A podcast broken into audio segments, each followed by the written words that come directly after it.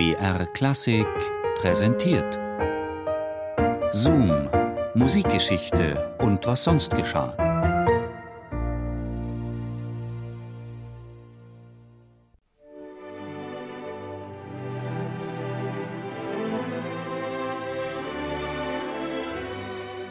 Kunst kostet Geld.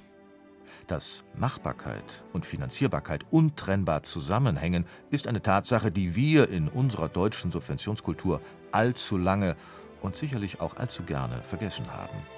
Wirtschaftskrisen und die Sparzwänge der Politik erfordern ein Umdenken. Denn in Zeiten leerer Kassen ist nichts so sehr angesagt wie Kreativität in ökonomischen Fragen. Und dabei können wir nur von anderen lernen, zum Beispiel von Amerika.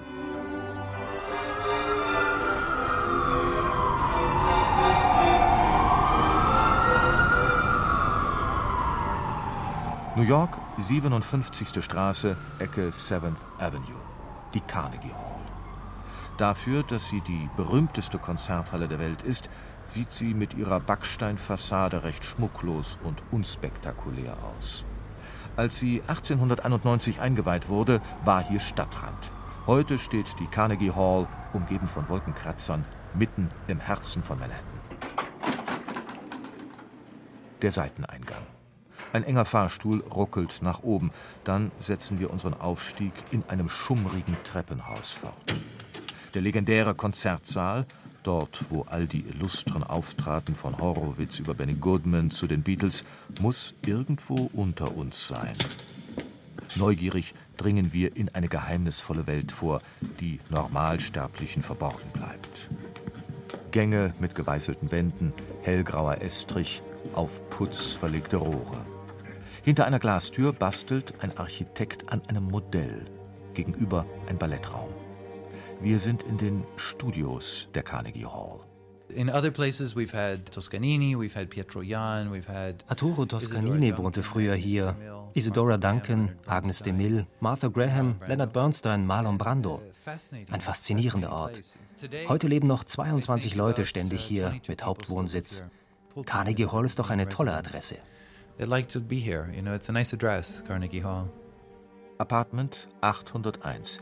Hier entstand einst das Drehbuch des Polanski-Schockers Rosemary's Baby. Heute beherbergt es das Archiv der Carnegie Hall, dessen Leiter der gelernte Dirigent Gino Francesconi ist. It's more than just a stage, it's history of our country. Die Carnegie Hall sei nicht nur ein Konzertsaal, sagt Gino Francesconi, sondern auch ein Stück amerikanische Geschichte.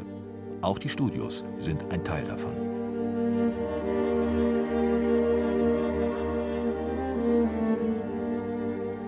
Die Studios der Carnegie Hall, ein Ensemble aus 150 Apartments, gab es nicht von Anfang an. 1894, drei Jahre nach der festlichen Eröffnung, wurde das Hallendach abgetragen und ein zwölfstöckiger Turm an die Rückseite des Konzerthauses angefügt. Der Grund für die Maßnahme? Geldprobleme. Schon damals war Kultur ein Draufzahlgeschäft. Deshalb suchten die Betreiber der Halle nach zusätzlichen Einnahmequellen. Der Studioanbau war sicherlich ein Projekt ganz nach Geschmack des Stifters und Bauherrn Andrew Carnegie, denn so freigebig sich der Stahlbaron, der vom Laufburschen zum Multimilliardär aufstieg, auch zeigte, sein Mäzenatentum ruhte auf einem soliden Fundament aus Menschenkenntnis und seriöser Finanzierung. He was an interesting man, uh, Carnegie. He wanted anything Carnegie war ein interessanter Mann. Alles, was er initiierte, sollte sich irgendwann einmal finanziell selbst tragen. Wenn er dir einen Dollar gab, dann wollte er, dass du einen Dollar dazu verdienst. Hilfe zur Selbsthilfe würden wir heute dazu sagen. Er spendete zum Beispiel eine Bücherei und sagte der betreffenden Stadt, ich baue euch die Bücherei, ihr aber müsst die Bücher kaufen.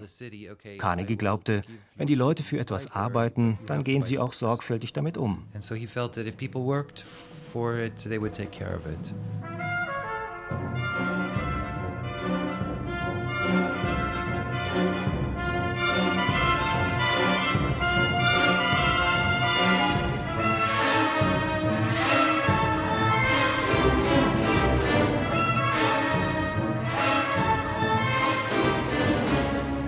50 Dollar Miete kosteten die Carnegie Apartments in den Anfangsjahren.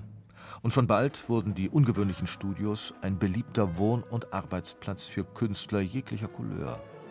Der junge Lenny Bernstein bezog Apartment 803. Lee Strasberg mietete eine ganze Etage für sein Actors Studio, die Talentschmiede vieler Hollywood-Ikonen wie Marilyn Monroe. Und Agnes de Mille choreografierte Oklahoma und Rodeo in Raum 61. Kunst kostet Geld.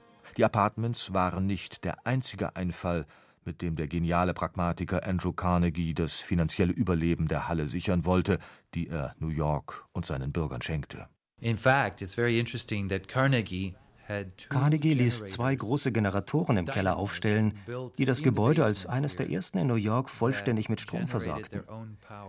An konzertfreien Abenden verkaufte die Carnegie Hall ihren überschüssigen Strom ganz einfach an die Stadt. Hilfe zur Selbsthilfe. Die Idee macht's. Und da zeigt sich eben doch, wer wirklich kreativ ist.